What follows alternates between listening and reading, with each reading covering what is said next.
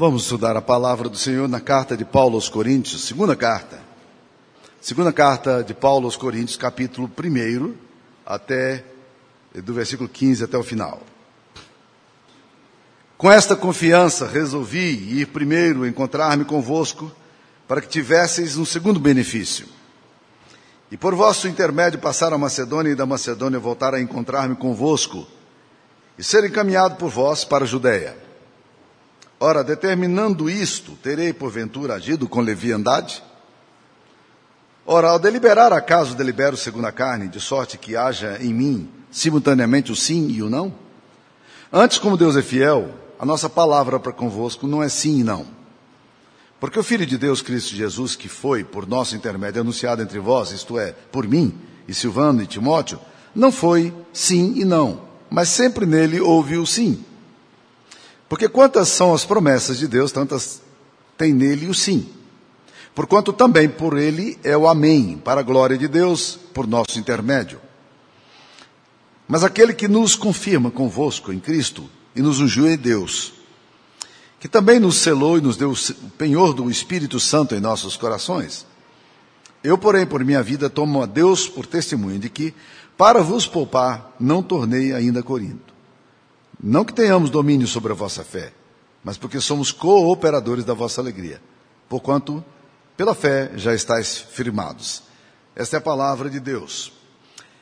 Ah, queridos irmãos, uma das coisas mais fantásticas, mais deliciosas que nós experimentamos na vida é o sim. Quando nós recebemos uma confirmação de algo que a gente espera. Nós prestamos vestibular, estamos aguardando o resultado e essa notícia, notícia chega. Que coisa fantástica. Que coisa fantástica quando você está se candidatando a uma vaga, a uma determinada função, um emprego, e de repente você recebe a notícia que você foi aprovado, que você vai, será contratado, e se você está orando por isso, trabalhando por isso, pensando nisso há muito tempo. E que coisa boa é quando você recebe o sim da pessoa amada. Que coisa fantástica. Quando você está olhando para aquela garota, Aquela garota está olhando para você há um bom tempo. Você está naquela fase de que você não sabe should I stay or should I go? Eu vou, ou não vou, ela vem ou não vem, né? E você não sabe qual é que ela está pensando, o que, é que ela está, como é que está o coração dela, você tem a dúvida e de repente, cara, esse negócio foi desfeito, está tudo ok, né? Então, que coisa boa. Que coisa boa é receber sim. Não, não é alguma coisa muito boa, não é mesmo?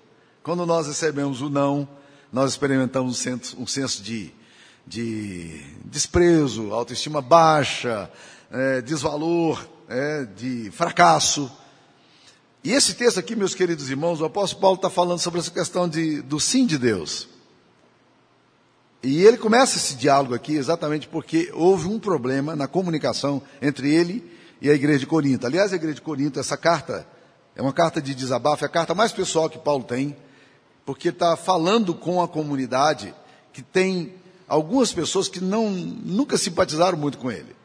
Fizeram críticas pesadas ao pastorado dele, questionaram até se ele realmente era um líder cristão. Alguns chegaram a falar no capítulo 10 de que Paulo era um homem que tinha mundano proceder. Horrível, né? Você ouvir isso da igreja que você fundou, de que é um mundano proceder. E, e houve um, um problema porque Paulo disse: Olha, eu vou para Macedônia, da Macedônia eu vou passar por aí, vou me encontrar com vocês, vocês me encaminham a Judéia, mas isso não aconteceu. Então alguns irmãos disseram, bem, Paulo é assim, cara, ele fala as coisas, mas ele não cumpre, esse negócio, ele diz que vem, mas não vem, ele fala que vai fazer, mas não faz, e, e aí nunca sabe se pode confiar nele, mas na verdade Paulo tinha explicado por que é que ele não foi. Mas quem não quer entender a coisa de forma clara, não vai entender. E foi o que aconteceu. E aí os irmãos usaram essa prerrogativa para dizer, olha, em Paulo tem sempre o sim e não. Ele diz, não. Eu nunca tratei com vocês dessa forma. Porque assim como em Deus há sempre o sim, a nossa palavra com vocês sempre foi sim ou não. Eu nunca tratei dessa forma. E você percebe nas entrelinhas desse texto que nós lemos que Paulo está é, é, fazendo uma defesa do que ele falou, para que as pessoas entendessem o que ele estava de fato dizendo. E não é alguma coisa muito fácil para Paulo explicar isso aqui. E a situação está um pouco tensa. E a gente percebe no texto essa, esse, esse, essa situação de instabilidade. As coisas estão aí sendo questionadas. E Paulo agora vai pegar esse discurso do sim e ele vai falar de coisas lindíssimas, não sobre si mesmo mais, mas ele aproveitou esse momento para falar daquilo que Deus é. Ele diz: Olha, eu queria dizer para vocês que nosso Deus é o Deus do sim, e em Deus sempre houve o sim. E ele fala, versículo 20: Porque quantas são as promessas de Deus, tantas tem nele o sim. Porquanto também por ele é o amém para a glória de Deus por nosso intermédio. Ele está dizendo a Deus: olha, gente, vocês podem estar certos que, assim como eu falei para vocês, minha palavra foi sem, sim ou não, eu queria lembrar que mais precioso do que o que eu estou falando e da minha palavra, que não está sendo entendida por vocês, a coisa mais preciosa ainda é o fato de que nós, em Deus, nós vamos ter sempre o sim. E aí, quando você lê esse texto, aí começam a surgir algumas perguntas. E o fato é de que, na verdade, Deus diz sempre sim, mas dentro de determinadas condições. E nós precisamos entender isso porque as pessoas podem dizer, mas Deus não tem sempre o sim nele? E por que que às vezes Deus diz não? E aí é importante entender primeiro que Deus não diz sim ao nosso pecado. Há muitas pessoas que querem a benção de Deus, mas não querem a santidade. Elas querem a benção do Senhor, mas não querem o Senhor da bênção. E isso é muito complicado. E há pessoas que, que sacrificam o discipulado, transformando o discipulado em alguma coisa barata, sem custo, olhando para a graça de Deus como uma graça barata, um discipulado sem custo, vivem uma vida pecaminosa e querem a aprovação de Deus. E eventualmente até tentam manipular o próprio sagrado, como fez, por exemplo, Saul. Saul, quando, quando ele foi confrontado com o pecado dele por Samuel, o profeta, a Bíblia diz que ele virou, ele era um rei e ele queria ainda manter as aparências. E ele diz no primeiro, em 1 Samuel capítulo 15, 30 o seguinte para Samuel: Ora, Samuel, eu pequei, está tudo certo, eu errei. Tá, eu entendo que eu errei, mas agora não tem uma cerimônia pública aqui, honra-me perante os meus anciãos. Era óbvio que ele não teria honra. Como é que você pode querer a honra quando você está em pecado? Então há muitas pessoas que querem o sim de Deus, mas não querem, mas querem continuar vivendo na prática do pecado, do erro, da iniquidade. E Deus não tem sim para esse tipo de atitudes, mesmo por quê? Porque a Bíblia diz que se nós permane eh, se nós formos infiéis, ele permanecerá fiel. Sabe por quê? Porque ele não pode negar a si mesmo. Se Deus afirmasse a sua infidelidade, ele deixaria de ser Deus. Ele seria outra coisa. Menos o Deus Santo que nós conhecemos nas Escrituras Sagradas. Um Deus que aprovasse o contraditório seria, na verdade, um Deus em quem você não pode confiar. Então Deus não diz sim ao pecado. Se você quer bênção de Deus, Sempre conte com isso. Se você quer bênção de Deus, nunca viole os princípios de Deus. Mantenha os princípios de Deus e a bênção virá. Do jeito de Deus, na hora certa, talvez não seja exatamente como você espera, mas ela virá. Sempre a vida de, de seriedade, de santidade, de compromisso com Deus traz sobre nossa vida bênção. Então você não pode esperar que você receba o sim de Deus quando você está dizendo não para Deus. Então não faça isso não. Em Deus há sempre o sim, mas dentro de determinadas condições. Segunda coisa, não há sim de Deus, não apenas para o nosso pecado, mas também para os nossos desejos. Nós muitas vezes oramos, é, e quando nós oramos, nossa oração, e o, o apóstolo Tiago fala sobre isso, vocês oram e oram e pedem mal para esbanjardes nos vossos próprios prazeres. O Deus das Escrituras Sagradas, ele não tem compromisso com aquilo que é o desejo seu. Embora ele possa eventualmente satisfazer o seu desejo, como o Salmo 37 afirma, mas ele não tem compromisso com o desejo. Ele tem compromisso com a sua necessidade, e isso ele vai honrar. O apóstolo Paulo fala em Filipenses 4,13 que o meu Deus, segundo a sua riqueza em glória, há de suprir em Cristo Jesus cada uma das minhas necessidades. Você pode estar certo, ele vai suprir as suas necessidades. Agora, o seu desejo não. Há muito desejo embutido no nosso coração. E o pior é que muitas vezes, nessa tentativa de, de ter o sim de Deus, nós achamos que Deus vai dar o que nós esperamos e até falamos, não, Deus vai, vai dar os sonhos, já viram esse negócio aí, é muito comum, né? Deus vai cumprir os sonhos em você. Ah, sim e não. Sim e não. Deus pode te dar e pode não te dar. Porque não é uma necessidade, é um desejo, é um sonho. Então, é muito importante a gente entender que o, o Deus do sim, ele não diz sim sempre. Ele não diz sim para o pecado, ele não diz sim para os desejos. Mas uma outra coisa que esse texto, que a gente precisa aprender nas escrituras sagradas também, é que Deus também não diz sim a todos os nossos pedidos. Aqui é mais complicado teologicamente. Por quê? Primeiro porque, às vezes, nosso pedido, como nós falamos, ele é um pedido marcado pelos nossos desejos e prazeres. E aí nós oramos mal, para esbanjar aquilo que nós pedimos a Deus em nossos próprios prazeres. Mas e, e quando você ora corretamente? E Deus não lhe dá. Nós vivenciamos isso recentemente, orando por pessoas que a gente ama por cura e Deus não deu cura. E aí, como é que fazemos? Se o nosso Deus é o Deus do sim, por que, que ele não dá sempre o sim aos nossos pedidos que, que são corretos? Eu estou absolutamente certo de que já oramos por muitas pessoas que nós amamos e que, que Deus não respondeu o que a gente pediu. E aí você fala, onde é que está o Deus do sim? Se nós estamos orando de acordo com as escrituras sagradas, meus queridos irmãos, o Deus do sim nas escrituras sagradas, ele tem propósitos e planos. E muitas vezes, nós, na nossa teologia, na nossa mente, nós esbarramos exatamente aqui, nesses mistérios infindáveis e sondáveis de Deus. Deus, muitas vezes, para cumprir o seu propósito, ele diz não a nós. Mas ele não nos deixa de amar por causa disso. Ele não deixou de querer o nosso bem mesmo quando coisas ruins acontecem. Então, o Deus do sim diz não. Se este pedido que nós fazemos a Ele é um pedido que não está de acordo com os propósitos desígnios dele. Nós oramos com fé. E a nossa causa é correta. Mas ainda assim, o Deus do sim diz não. Por quê? Porque tem propósitos que nós vamos entender lá na frente, ou talvez nunca vamos entender. Está tudo certo. Se nós não tivermos suspeitas sobre o caráter de Deus, está tudo certo. Se nós suspeitarmos de quem Deus é, e, aí nós entramos em crise.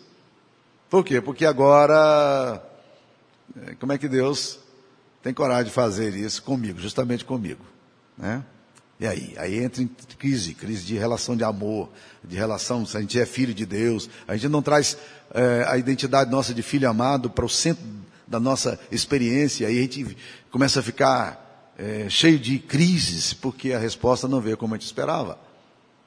Bem, esse texto fala do Deus do sim, e você já deve ter pensado, bem, o pastor disse que ia falar do Deus do sim, e você está falando do não de Deus, né?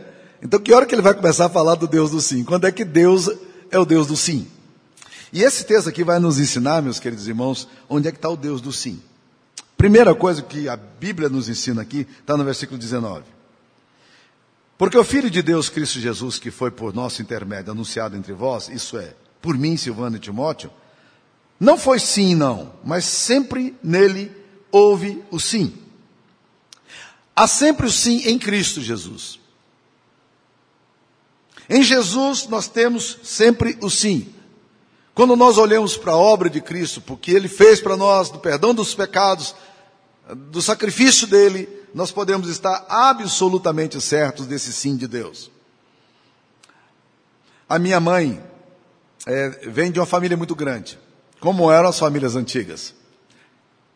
Eram dez irmãos. Ela é a única sobrevivente do grupo. Todos os outros irmãos e irmãs morreram. E a última ela teve a oportunidade de visitá-la alguns anos atrás, em Minas Gerais, no interior de Minas. E ali ela teve uma conversa muito interessante. A minha tia, irmã da minha mãe, ela era uma mulher no sentido mais eh, restrito da palavra. Ela era louca. Ela é louca em todos os aspectos. Ela era insana. A vida dela foi uma tragédia.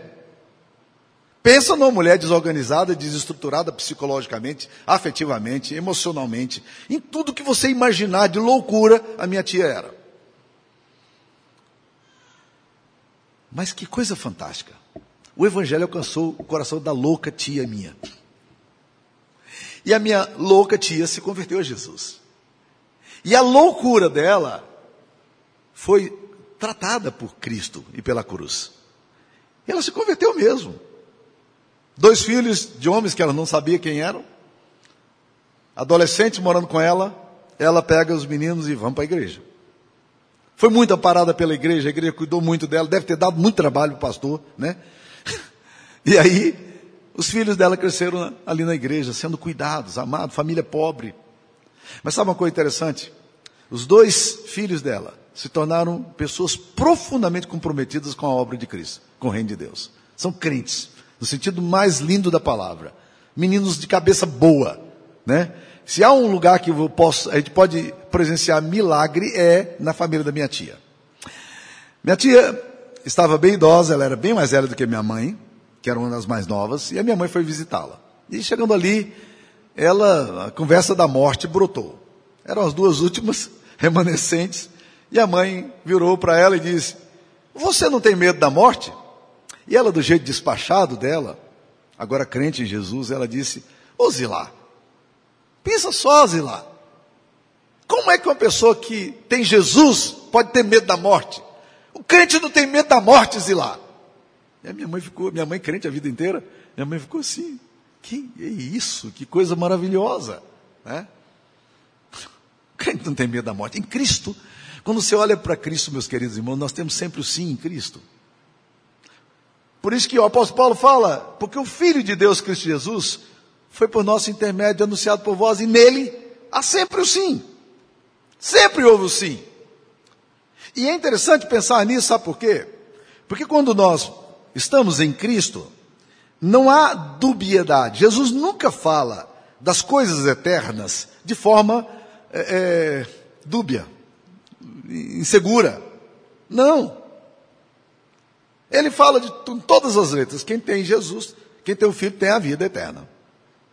Aí ele vendo os discípulos preocupados, angustiados, diz: Não se turbe o coração de vocês. Crede em Deus, crede também em mim. Na casa de meu pai há muitas moradas. Se não fosse assim, eu não contaria para vocês. Porque eu vou preparar-vos lugar. E quando eu voltar, quando for preparar o lugar, eu voltarei e receberei vocês para mim mesmo, para que onde eu estou, vocês também possam estar. Nenhuma dúvida. Nunca houve em Cristo Jesus qualquer insegurança. Ele nunca transmitia aos seus discípulos: olha, pode ser, talvez isso aconteça. Não há em Jesus o sim e o não. As Escrituras Sagradas não falam da salvação em termos de dubiedade e insegurança. Não. A Bíblia fala da salvação e da obra de Cristo como fatos absolutamente seguros. E Jesus disse mais. Diz que Jesus afirma que ele era a pedra escolhida, a pedra de Sião, pedra de esquina. E os evangelistas traduzem, na, colocam na boca de Jesus uma frase que eu amo, que ele fala assim: aquele que nele crê, não, nunca será confundido. Em outro, um outro texto ele fala, nunca será envergonhado. Nunca. Em Jesus há sempre o sim. Você está em Cristo. Você pode estar certo. Em Cristo há sempre o sim. O que importa é estarmos em Jesus. Em Cristo não há dubiedade. Segunda coisa que nós vamos encontrar aqui nesse texto, meus queridos irmãos, está logo em seguida, no versículo 20. Porque quantas são as promessas de Deus, tantas tem nele o sim. Porquanto também por ele é o amém para a glória de Deus por nosso intermédio. Olha o que o texto está falando. Quantas são as promessas de Deus, tantas tem nele o sim. Então agora eu queria que você, se você tem Bíblia e gosta de riscar, risca aí. Nós temos sempre o sim em quê? Nas promessas de Deus. Por quê?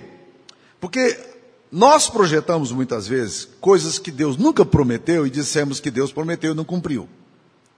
T.J. Jack é um grande pregador americano, de uma grande igreja. E ele conta um episódio que aconteceu na igreja dele, de um grupo de irmãos que estavam orando por uma pessoa que estava enferma. E eles criam que realmente Deus iria curá-los. E eles oravam com fé. Até que alguém, numa das reuniões, disse: Olha, o Senhor me revelou que Fulano de Tal está curado. Ok, celebraram, todo mundo alegre, a pessoa começou a melhorar, está curada, está tudo tá curada, mas um mês depois voltou novamente a doença e aquela pessoa morreu. E todo mundo entrou em crise. E a crise estava profunda mesmo, a ponto de desse pastor ser chamado para o grupo para explicar o que, que aconteceu. E aí eles disseram, o lamento das pessoas era óbvio, Deus falou e não cumpriu. Ora, Deus falou que ele estava curado, mas Deus não cumpriu. E aí ele radicalizou. Ele falou: Olha, nós estamos com um problema teológico muito sério aqui mesmo. Sabe por quê?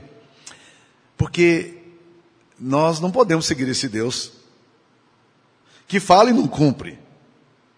Ele, esse Deus é um Deus mentiroso. Nós, nós não podemos colocar a nossa vida na mão desse Deus. E ele começou a ser enfático assim, né? E assim, retórico na afirmação dele. Ele diz: Nós não podemos colocar a nossa vida nas mãos desse Deus. Esse Deus prometeu para vocês que a pessoa ia curar. Como é que nós podemos continuar confiando nesse Deus? A essas alturas todo mundo já estava preocupado, não era com Deus, era com o pastor deles que estava apostatando a fé. Né? Aí o T.J. Jacks diz o seguinte para o grupo: ele disse, ó oh, gente, Deus não prometeu. Porque Deus zela pela palavra dele. E eu tenho, de certa forma, dito isso, principalmente aos estudantes de teologia. Eu falo o seguinte: olha, Deus fala pouco. Deus fala pouco. Porque quando Deus fala, as promessas dele vão se cumprir. Se ele prometeu, ele há de cumprir. E se ele falou, é certo que fará. E é interessante que esse, essa afirmação vem de um macumbeiro. Vocês sabiam disso? Na Bíblia. Números 23, Balaão, feiticeirão, que é chamado para amaldiçoar o povo de Deus. Eles vai lá no monte, ele sobe para o monte, Balac está dando uma fortuna, era um rei que queria ver a desgraça de Israel dá uma fortuna para ele profetizar contra o povo de Deus. Ele levanta a mão e ele vai profetizar, amaldiçoar e fazer macumba para o povo de Deus. Aí de repente ele está lá falando: Ó, oh, eu vejo em Sião uma grande luz.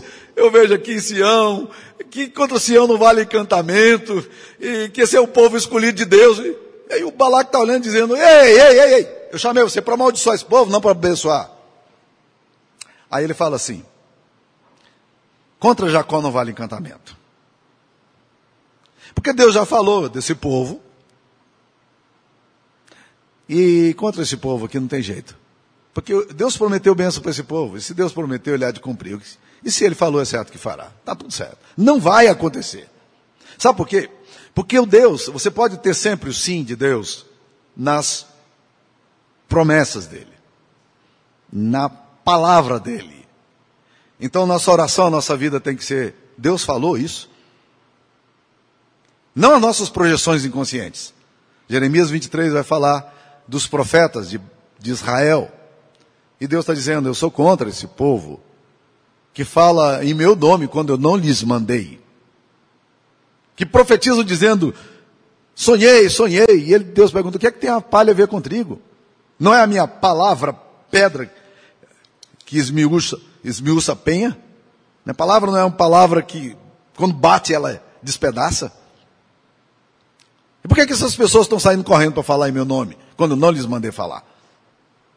Se eles tivessem estado no meu conselho, eles não falariam essas bobagens que estão falando.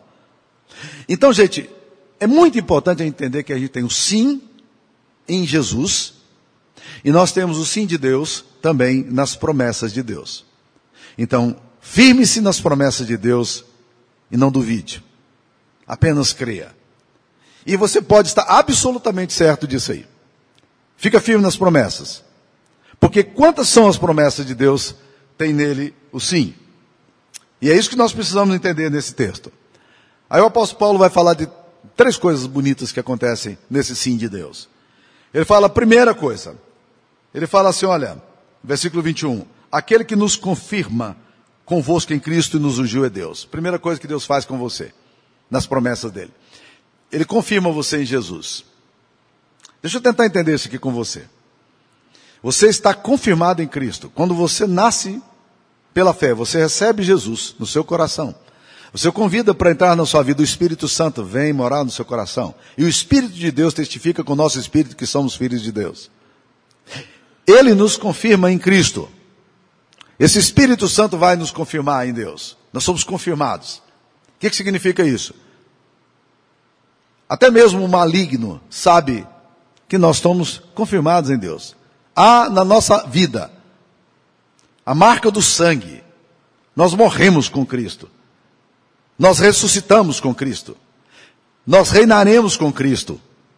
Nós somos confirmados em Cristo. Segunda coisa que o texto aqui vai falar, é uma linguagem extremamente bonita também. Ele fala no versículo 22, que também nos selou e nos deu o penhor do Espírito Santo. Mais duas promessas aqui. Primeiro, é que Deus nos selou. Eu gosto muito desse termo, dessa ideia. Um selo é uma marca que é colocada, e nós conhecemos muito bem essa marca, ela é colocada, mas antigamente ela era marcada, era um selo real. Os imperadores tinham a marca do seu selo. Eles derretiam a cera e colocavam o anelzão deles em cima. Quando eles enviavam correspondência para qualquer um dos seus aliados, eles colocavam ali, a, eh, derretiam a cera e jogavam o dedão deles em cima. E lacrado. Ninguém podia abrir o conteúdo daquele negócio ali. Por quê? Porque aquilo ali pertencia ao rei. E era de rei para rei. Quando o Espírito Santo sela você, você tem uma marca de Deus em você. E essa marca, ela é uma marca tão profunda que nem mesmo o diabo pode tocar em você. Por isso é que João fala que aquele que é nascido de Deus, Deus o guarda e o maligno não lhe toca. Você é de Deus. Você é selado. Você está carimbado. Você é propriedade de Jesus. Selado pelo Espírito Santo. Talvez você, certamente você não vê essa marca, mas você pode perceber que ela existe. Está aqui, selado pelo Espírito de Deus. Segunda coisa que ele vai falar, diz que o Espírito também ele é o penhor. É uma outra linguagem que nós conhecemos. Um penhor é uma garantia. Nos nossos meios comerciais hoje raramente se usa isso, mas ainda se usa. As pessoas muitas vezes iam é, a um determinado lugar, precisavam de dinheiro vivo, e elas tinham joias. O que, que elas pegavam? Elas pegavam a joia e davam em garantia. A pessoa pegava a joia, avaliava a joia e dizia, eu posso te emprestar tanto. E a pessoa que emprestava para você, aquele dinheiro, ou o banco, ou a agência, ou a instituição, eles estavam doidos para que você não viesse, nunca mais ali reivindicar, porque eles eh, avaliavam os penhores muito abaixo do mercado. Então, se a pessoa não viesse para pagar, seria ótimo para a agência, para a instituição. Por quê? Porque aquela joia vale muito mais do que aquele dinheiro que foi emprestado. O que a Bíblia está nos falando é que o Espírito Santo nos é o nosso é o penhor de Deus em nós. Em outras palavras, quem garante você não é você. Quem garante você é o Espírito Santo. E isso é muito bom. Nós não podemos dizer como os paraguaios, la garantia sou eu. Não, eu não garanto nada. Mas tem uma coisa que me garante. O Espírito Santo em mim garante. O apóstolo Paulo diz em Filipenses 1,6. Aquele que começou boa obra em vós, há de completá-la até o dia de Cristo Jesus. Sabe por quê? que ele está fazendo em você? Ele está trabalhando. Quando a gente estuda a doutrina da perseverança dos santos, que é um dos pontos essenciais do, do calvinismo, ah, uma das coisas que nós temos sempre considerado é o fato de que, quando você vai para a Bíblia, não existe perseverança dos santos. Um dos pontos essenciais do calvinismo. Sabe o que, que existe? É a perseverança do Espírito Santo, porque o santo não se garante. Mas porque o Espírito Santo garante, é que existe perseverança. Vai até o fim. O sim de Deus, ele reflete na confirmação que nós temos, ele reflete no selo que é colocado em nós, estampado em nós, e ele reflete no penhor do Espírito que é, nos é dado como garantia. Nós somos garantidos por Jesus, nós somos garantidos pelo Espírito Santo. É sempre bom receber o sim. Em qualquer situação é bom receber o sim. Mas o melhor sim que você pode receber, ele não é da faculdade da qual você foi aprovada, do emprego para o qual você concorreu, da vaga que você queria. Tudo isso é muito bom. Mas o melhor sim que nós podemos ter não é o sim que os homens nos dão. O melhor sim que nós podemos ter é o sim que vem de Deus. Esse é fundamental porque ele tem implicações eternas. Esse sim é o que nós precisamos. Os demais são secundários, os demais são relativos. Portas que se fecham são iguais às que se abrem, se abertas ou fechadas por Deus. Mas o sim de Deus, a aprovação de Deus, receber o sim de Deus, é a coisa melhor que qualquer homem ou mulher pode desejar na vida. E esse sim de Deus é dado a nós quando nós recebemos a Jesus Cristo quando Jesus vem morar no nosso coração, quando nós nos rendemos a Ele. Quando nós entregamos nossa vida e dizemos, nós não somos mais de nós mesmos, nós somos de Jesus. E a gente convida a Jesus para vir morar no nosso coração. E o Espírito Santo nos é dado e Ele confirma, Ele cela e Ele nos penhora. Esse é o sim maravilhoso de Deus. Muitos não nós teremos na vida. Nós teremos muitas frustrações na vida. Muitas vezes nós vamos ouvir não de coisas que nós estamos certos de que teríamos e eles não vieram. Mas isso não tem caráter definitivo. Eles são temporais, passam. Daqui um pouco outra vitória aparece, você vence, perdeu aqui, mas ganha ali. A vida é assim. Mas deixar passar a oportunidade de receber Jesus e receber o sim de Deus, esse é muito perigoso. Eu espero que você receba o sim de Deus por meio de Cristo, que nos dá o Espírito Santo da promessa, para nos confirmar, para nos selar e para nos penhorar. Ó Deus querido, obrigado a Deus pelo sim que o Senhor nos tem dado por meio de Cristo.